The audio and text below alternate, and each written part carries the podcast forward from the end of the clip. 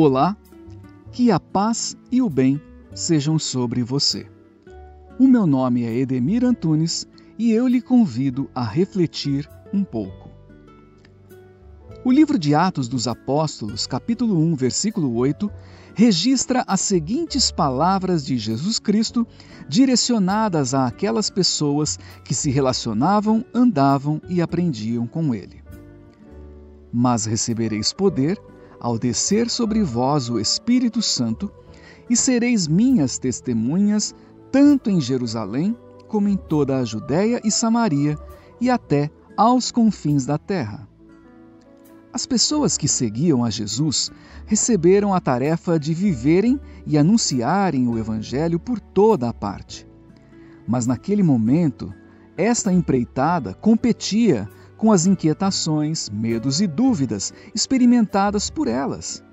Afinal, necessitavam lidar com as pressões e perseguições de lideranças judaicas e romanas e também administrarem o fato de que precisavam seguir a Cristo, não o tendo mais por perto. Para vencer a barreira da ansiedade, temor, confusão e alguma outra, Jesus lhes orienta a aguardarem até que recebessem o poder do Espírito Santo. Quando acolhessem tal poder, nada mais lhes impediria em comprometerem-se integralmente com o Evangelho. Este poder não seria o aval de Deus para destruir opositoras e opositores, alcançar riquezas, formar um exército, dominar mulheres e homens, ganhar influência e popularidade, ou mesmo garantir a obediência de todos os indivíduos. O poder retratado por Cristo era a capacitação para que fossem testemunhas. A expressão grega martures é traduzida na língua portuguesa por testemunhas.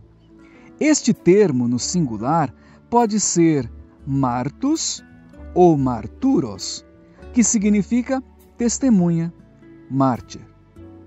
A testemunha ou mártir, na perspectiva de Jesus, é a pessoa que desenvolve um relacionamento profundo com Deus. Esta relação faz com que o indivíduo adquira uma nova cosmovisão sobre si, as pessoas, o planeta, a vida, o futuro e a eternidade. Tal visão de mundo impacta as palavras, ações e silêncios daquela e daquele que desenvolve um relacionamento com Deus. Em decorrência do dinamismo do idioma, posteriormente, mártir foi associada àquela pessoa que morre por uma causa. Todavia, ser testemunha conforme Jesus consiste em experimentar o poder de Deus para, a partir de então, viver e anunciar o Evangelho com verdade, leveza e alegria. Se você quer experimentar isso, lance-se ao relacionamento com Deus. Aprofunde o seu conhecimento sobre Cristo e deixe-o auxiliar na tomada de atitudes que marcam a vida com amor ternura e beleza. Que Deus lhe abençoe. Amém.